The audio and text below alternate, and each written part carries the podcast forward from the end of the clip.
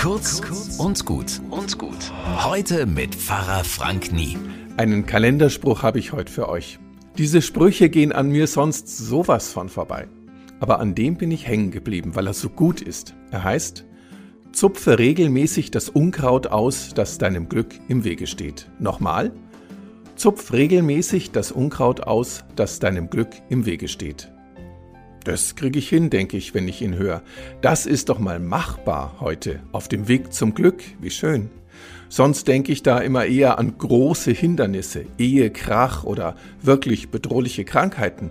Da fühle ich mich schnell überfordert. Aber Unkraut zupfen, hier etwas Ärger wegrupfen, da mal eine Kleinigkeit klären und endlich diese Türklinke festschrauben, die seit Tagen wackelt. Ein guter Tipp für den Tag.